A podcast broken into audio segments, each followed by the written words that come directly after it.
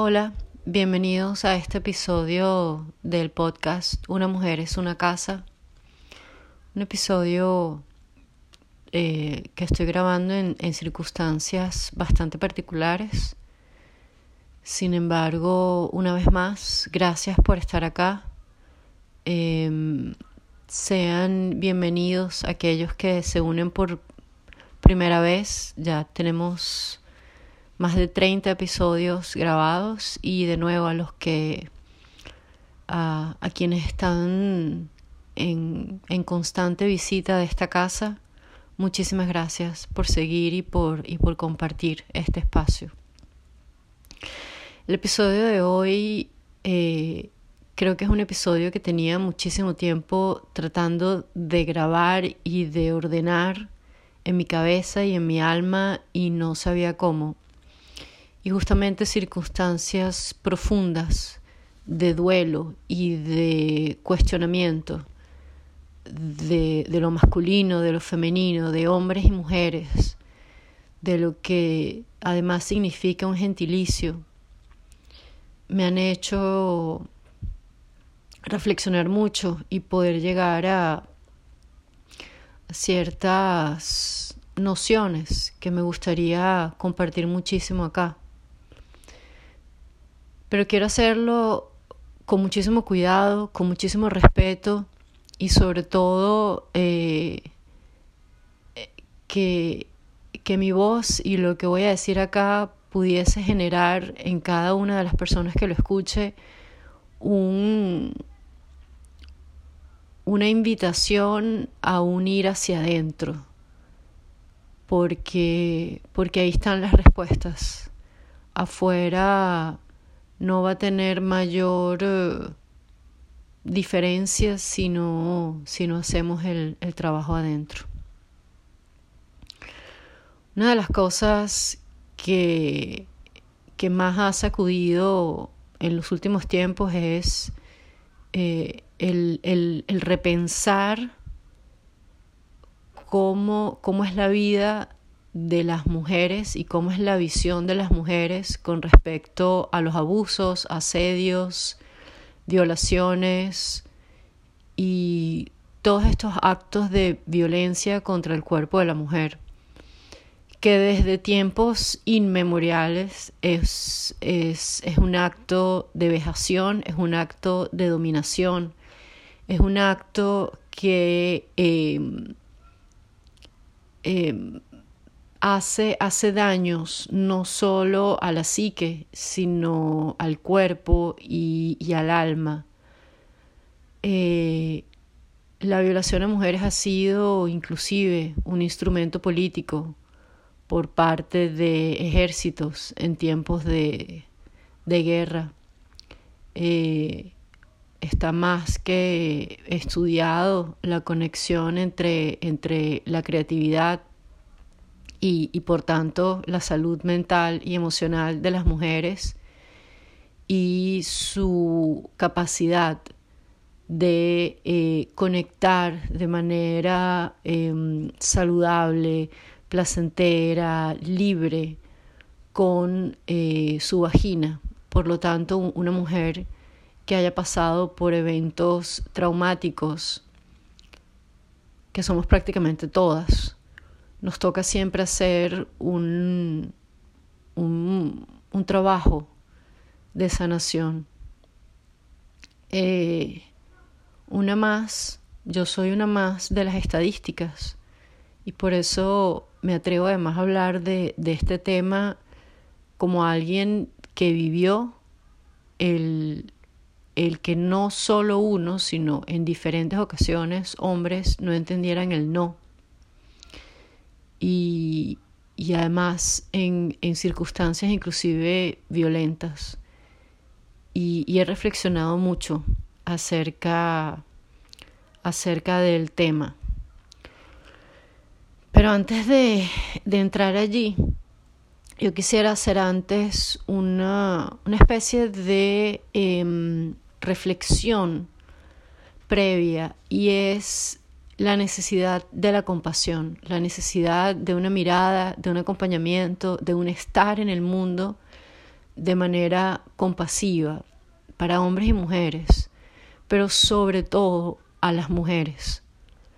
Eh, porque hay algo que, que yo no sé si, si estamos totalmente conscientes y es la suerte que tenemos de que finalmente estamos pudiendo deconstruir el patriarcado, pero esto puede sonar como em, de alguna manera que queremos acabar con todo lo que se ha hecho y, una demonización de lo masculino y de los hombres. Realmente a mí me deja muy triste, a mí me deja muy triste y es algo que dejé de hacer ya hace algún tiempo generalizar, ah, es, por, es porque los hombres, ah, es porque eh, hombre no es gente, hombre no sé qué. Yo creo que ya está bueno, ya está bueno de esos, de esos roles de género impuestos. Y cuando dije que las mujeres tenemos muchísima suerte, es porque nosotras, desde hace ya algunos años, nos estamos acompañando a redefinir la poder dar respuesta de qué es una mujer, y, esto no solo fue una, búsqueda de la revolución femenina y, y todo esto que vino. Yo creo que ahora tenemos la oportunidad de repensar y redefinir el feminismo que se aleje de lo panfletario, que se aleje del odio, que se aleje de la separación y entender realmente que el feminismo no está buscando, o por lo menos el feminismo que me interesa a mí, no está buscando minimizar el papel de nadie, no está buscando quitarle espacios a nadie ni roles a nadie.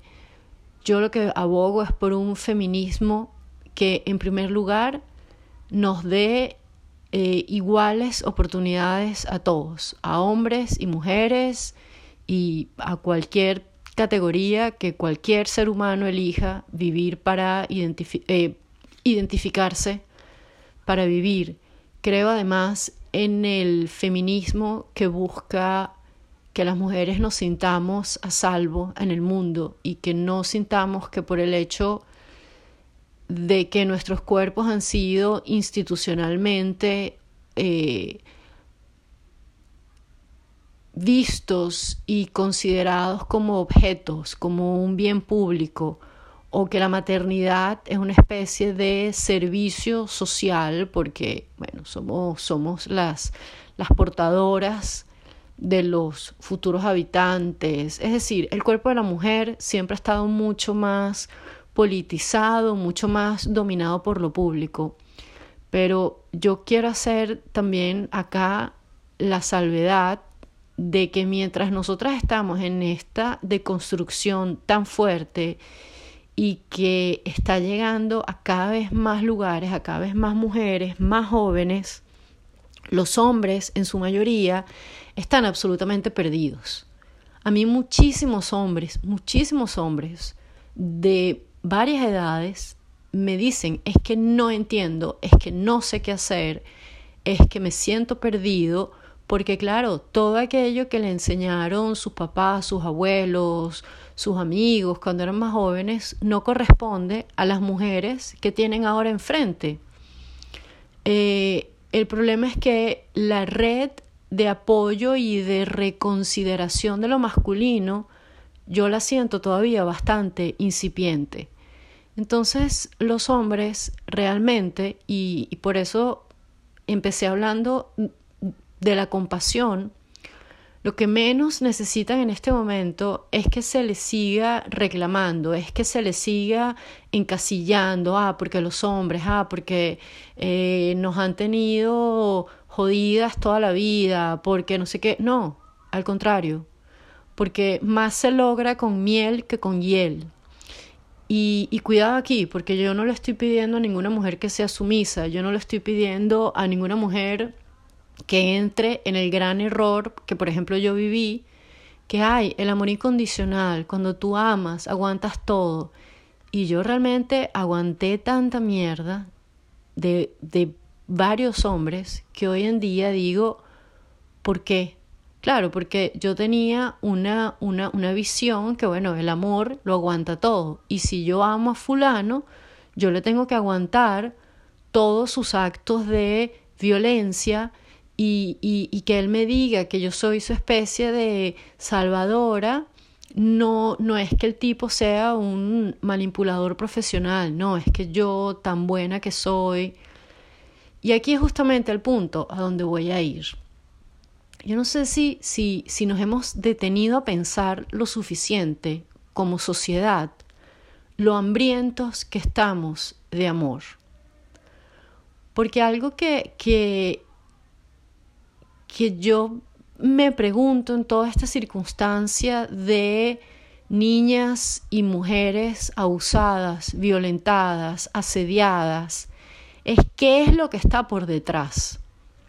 Porque bueno, a mí me interesa preguntarme el por qué pasan las cosas, el, el qué es lo que yo puedo aprender de una circunstancia, e inclusive en medio del duelo inmenso en el que, en el, que me encuentro y, y el dolor y el horror que jamás en mi vida me imaginé vivir he hecho el ejercicio de preguntarme, ok, ¿qué es lo que yo puedo aprender de esto?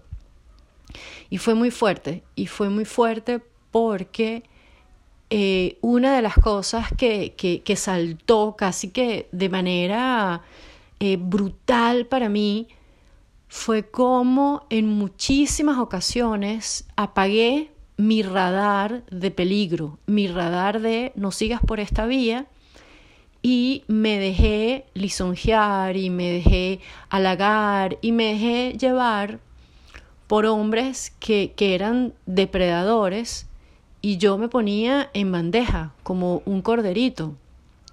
Entonces, yo no voy a, a decir que yo me lo busqué, no es eso lo que yo quiero decir. Y, por favor, muchísimo cuidado, yo a ninguna mujer le estoy diciendo que es culpable, que se debe sentir em, responsable por lo que el hombre hizo porque bueno, porque no, porque, porque además es lo primero que uno se pregunta, ¿no? En esas situaciones de violencia, uno lo primero que dice es, bueno, ¿qué, qué, qué fue lo que yo hice? Porque un poco uno, bueno, es, es una cosa que nos han enseñado, ¿no? Nosotros somos como las culpables de todo.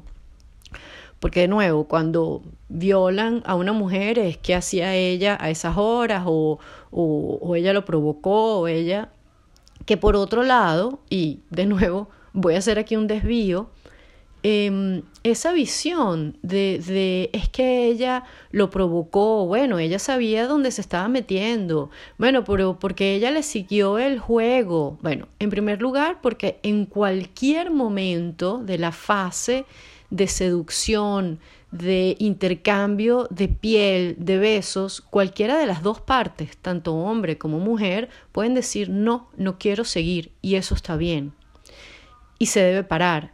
Pero además, por otro lado, decir eso, decir que eh, cuando una mujer, em, en fin, acepta una invitación y tal, sabe qué es lo que el hombre está buscando, conchale, eso coloca a los hombres en un lugar como si fuesen unas, unas, unas pobres bestias incapaces de controlar, incapaces de pensar, incapaces de conectar con sus emociones y fuesen una especie de penes erectos em, totalmente eh, incapaces de detenerse y decir, ok, está bien, no, no seguimos.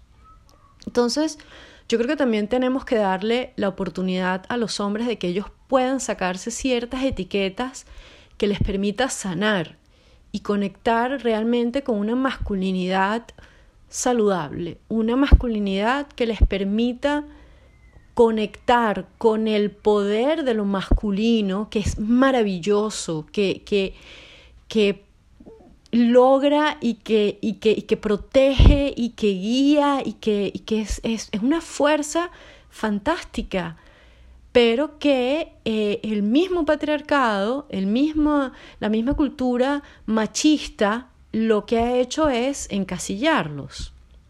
Entonces, volviendo al punto previo, eh, para mí fue muy fuerte y justamente en estos días en los que no han pasado ni 72 horas, darme cuenta de la cantidad de veces que yo, por la carencia afectiva tan grande que sentía, por mi falta de autoestima, por mi falta de amor propio, por la falta de conocimiento que yo tenía sobre mi cuerpo, sobre mis orgasmos, sobre mi placer, sobre la mujer que yo soy y que yo era, la joven que yo era, yo permití muchos abusos.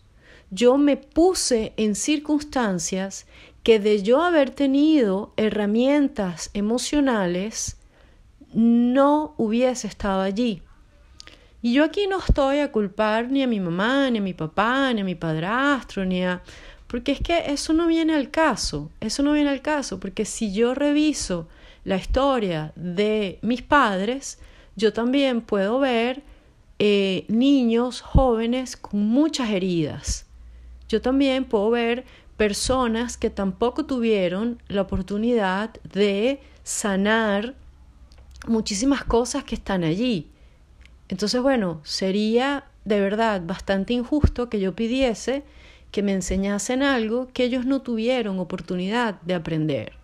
Pero lo que sí es mi responsabilidad es, ahora que yo soy una mujer de 43 años y que entendí que realmente yo seguí unos juegos y yo seguí en dinámicas peligrosas que en su momento me parecían encantadoras, eróticas, y que hoy en día digo, pero ¿en qué estaba pensando? ¿En qué estaba pensando cuando yo acepté tal invitación? ¿En qué estaba aceptando cuando yo, o sea, por qué yo no me fui? ¿Por qué yo no? Bueno, porque el hambre de amor. Y aquí es en donde voy a decir algo que, que, sé que para muchos puede, puede sonar muy fuerte, pero cuando yo reviso la historia de mis depredadores y pienso en ellos, me doy cuenta que ellos estaban todavía más hambrientos de amor de lo que estaba yo. Entonces, mi depredador y yo estábamos los dos conectándonos desde la herida, desde nuestra hambre. Y más allá de que yo no era ni soy responsable de las acciones que ellos tuvieron conmigo, de su violencia, del daño, yo sí puedo hoy en día entender y ver cómo el depredador y la víctima vienen de exactamente el mismo lugar. Y el depredador, de nuevo, está todavía más hambriento, está todavía más carente. Su ego, su necesidad de ser aceptado, su necesidad de sentir que puede sentir, pero que no sabe cómo conectar eso con el amor, que no sabe cómo conectar eso con una sensación mucho más o ni siquiera mucho más, con una sensación saludable, con una sensación de conexión entre seres humanos, porque el sexo se nos ha vendido tanto a hombres como mujeres como una especie de aliviadero, ¿verdad? Porque, de nuevo, una vez más, la revolución femenina lo que en principio le vendió a la mujer es puedes tener tanto sexo como los hombres, aquí está la pastilla anticonceptiva, no te voy a decir todo el mal, todo el mal que esa pastilla puede hacerte, no te voy a decir que inhibe tu menstruación, no te voy a decir que la libido te la puede volver loca, no te voy a decir nada de eso porque la idea es que tú puedas tener sexo como los hombres. Y yo digo, pero es que yo no quiero tener sexo como un hombre, porque yo soy mujer. Y pero a los hombres entonces tampoco se les enseña y se les dice, epa, tú también puedes conectar, tú también puedes tener una sensación de placer desde la conexión. Y ojo, yo no estoy diciendo que conexión es compromiso. La conexión puede surgir después de una hora y puede durar una noche, como puede durar un mes, seis meses, un año, 50 años. El tiempo es una concepción, es decir, ese es otro tema. Pero yo lo que me refiero acá es a, que realmente el trabajo de sanación no va por el lado de vamos a darle apoyo legal y psicológico a la mujer o a la niña que fue violentada, abusada o asediada. Eh, y, y ella no solo necesita, de nuevo, apoyo psicológico y emocional, sino también legal, si es que va a proseguir con, un, con una demanda y todo este tipo de cosas. Pero es que resulta que el agresor, el agresor, el depredador, no solo también, porque estamos en una sociedad civil en donde hay leyes y esa persona, ese hombre, tiene derecho a un abogado, tiene derecho a todo un, em, un apoyo del sistema legal, que es lo que nos hace civiles, sino que también necesita apoyo psicológico y emocional. Porque la única manera que vamos a poder sanar es sanando en conjunto. O sea, si nosotras creemos que de esto salimos solo las mujeres, porque los hombres lo que tienen es que eh, llenar de piedras a sus colegas, mientras nosotras estamos sanando y lamiéndonos las heridas, estamos haciendo el mitad, la mitad del trabajo. Porque el machismo está tan difundido, está tan naturalizado, y yo vengo de, de, de hombres a los que quiero y admiro muchísimo, pero la verdad es que yo no pongo las manos en el fuego por ninguno de ellos. Yo crecí escuchando a hombres de mi familia diciendo, no bueno, para tú saber si quieres seguir o no con una, con una mujer, mira, después de la tercera cuarta cita, para la playa, para ver qué es lo que, qué es lo que te vas a comer. Y yo me acuerdo en su momento sentir, claro, lo que pasa es que no decía nada porque no, como que no entendía, yo decía, bueno, pero ¿será que las mujeres somos una especie de pierna de jamón serrano, verdad? Que hay que evaluar. ¿Ok? Pero resulta, y, y, y aquí es en donde estos días he venido haciendo esa reflexión, cuántas veces yo no he tenido en mi comportamiento, de una manera totalmente inconsciente, una manera de proyectarme ante un hombre justamente así. O sea, mira, mira lo sexy que soy, mira lo provocadora que soy. Y eso no tiene nada que ver con que yo no sea soberana de mi cuerpo. Eso no es eso. Es la intención con la que yo hago las cosas. Y aquí viene una noción importantísima. El sexo a las mujeres, ¿ok? La relación sexual se nos enseña desde la visión de la conquista. O sea, ¿qué es lo que nosotras podemos provocar en el hombre para conquistarlo?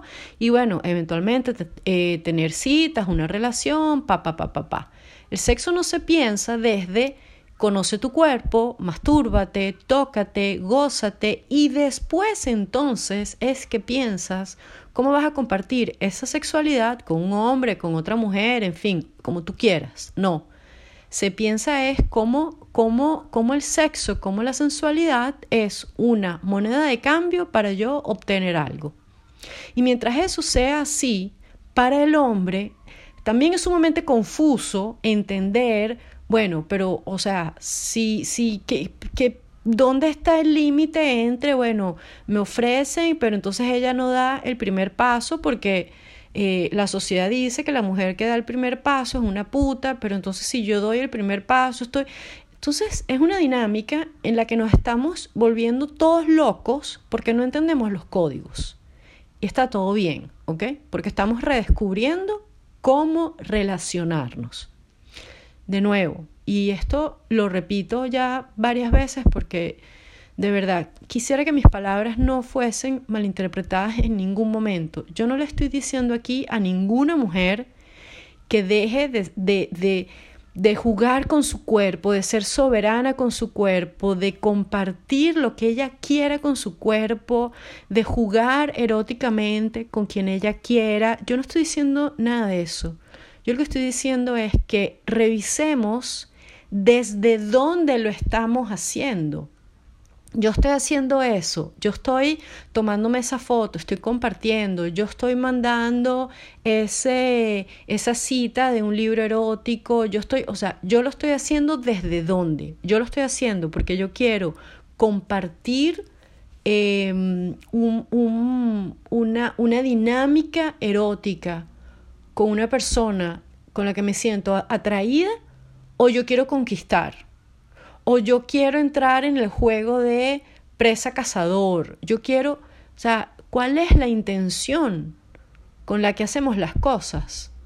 Porque es que solo si comenzamos a tener una limpieza de las intenciones y de nuevo repensar cómo nos relacionamos los hombres y las mujeres.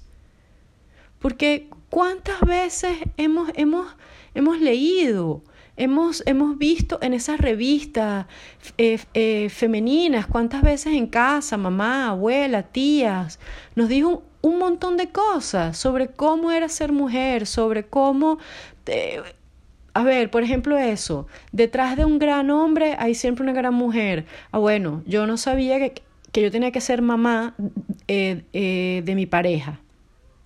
¿Ok? En el sentido de que, una vez más, los hombres son una especie de seres pusilámines que no, que no son capaces de hacer nada, ¿verdad?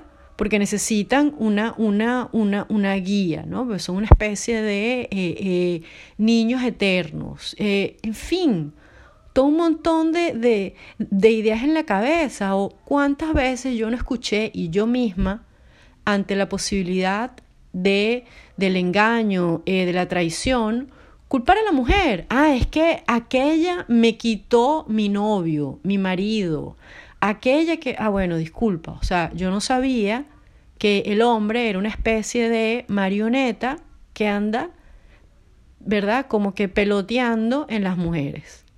Entonces, yo creo que también nosotras tenemos que ser responsables de qué es lo que estamos haciendo, de qué es lo que estamos sintiendo porque solo así vamos a comenzar a sanar todos en conjunto. Y esto no es, de nuevo, a decir que cualquier niña o joven que haya sido abusada por familiares, amigos, personas cercanas, ella haya hecho algo para merecer eso. Yo no estoy diciendo eso. Yo lo que estoy diciendo es que la revisión de los abusos no solo nos corresponde a las mujeres, nos corresponde a hombres y mujeres repensar los roles de género. Si nosotros de verdad queremos cambiar y queremos que el mundo sea un lugar seguro para todos, hay que repensarlo todo. Pero además hay que repensar incluso las palabras, porque últimamente de nuevo, víctima, víctima, víctima. Y, y, resulta que yo me puse a investigar y Tarana Burke, que es la mujer que en el 2006 crea el Me Too, que no tiene nada que ver con las celebridades, que fue mucho después, ella hace muchísimo énfasis y yo revisé su página web, pueden buscarlo, eh, y ella no habla de víctimas, ella habla de sobreviviente. Y ese es un llamado además que hago. Ya basta de nombrar a las mujeres que hemos sufrido eh, abusos, asedios, eh, violaciones como víctimas. No somos víctimas, somos sobrevivientes. ¿Y por qué digo esto? Porque las víctimas no pueden hacer nada. Las víctimas están dentro de una circunstancia en la que no tienen ningún poder y así es muy difícil superar el trauma, por no decir imposible. Entonces es necesario tener cuidado con las palabras, dejar de llamar víctima, es sobreviviente. Y a partir de allí lograr construir una narrativa que ayude a esa mujer, a esa joven, a esa niña inclusive a conseguir sanar. Porque de nuevo, una vez más, de lo contrario no vamos a salir de allí.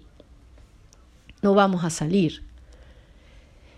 Y, y lo último que que me gustaría dejar para pensar en este episodio es lo, lo, lo sintomático que es cuando, cuando una persona visibiliza una herida, desata una sombra colectiva que, que, que bien sea por identificación o por el trabajo que no se ha hecho, se vuelve un espacio de catarsis, ¿no?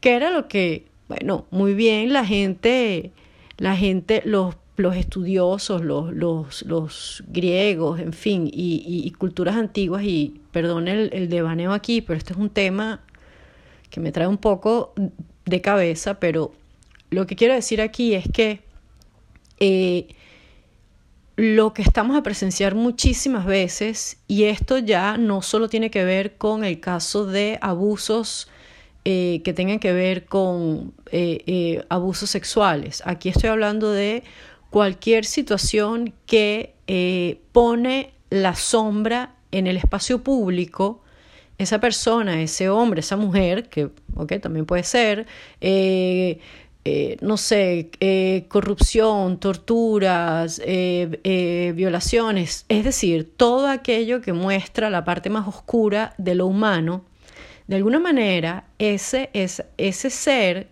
encarna una sombra que el colectivo no ha enfrentado, no ha visto. Entonces, lamentablemente, en las redes sociales, que se convirtieron en una especie de patio de recreo de la inconsciencia, porque, porque a la gente se le olvidó que las redes sociales, eh, eh, lo que tú escribes, lo que tú dices, eh, lo que tú comunicas queda.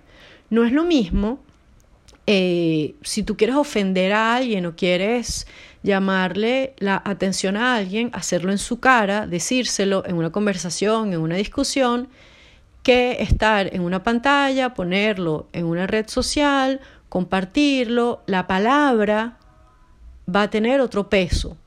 Y además va a ser reproducida y va a ser en una especie de locura que el colectivo comienza a confundir ser empático con eh, repartir odio, ¿verdad? Entonces, toda aquella rabia, toda aquella sombra que yo no he trabajado en mí, yo la voy a poner en esa persona, que puede o no representar mi sombra.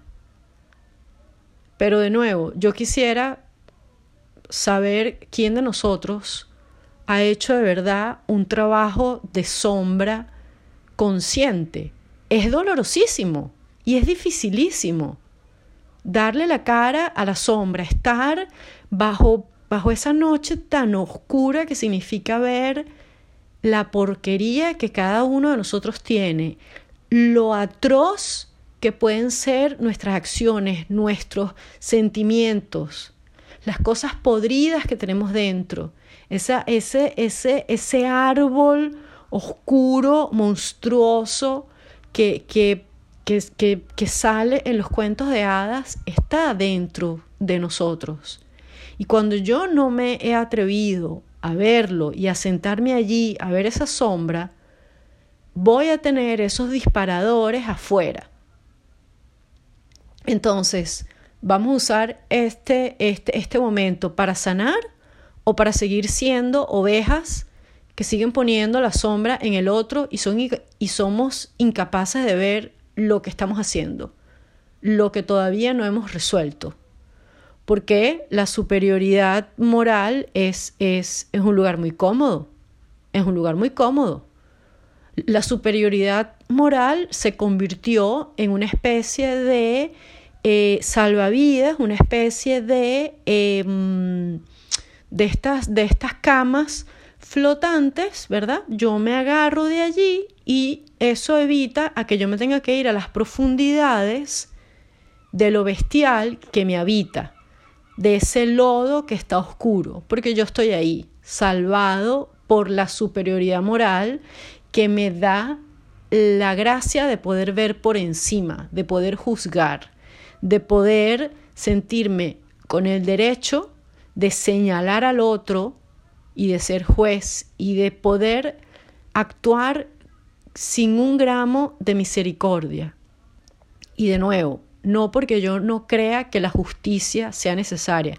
La justicia es necesaria. La justicia es lo único que nos puede devolver como cuerpo social un sentido cívico. Eso sin lugar a dudas.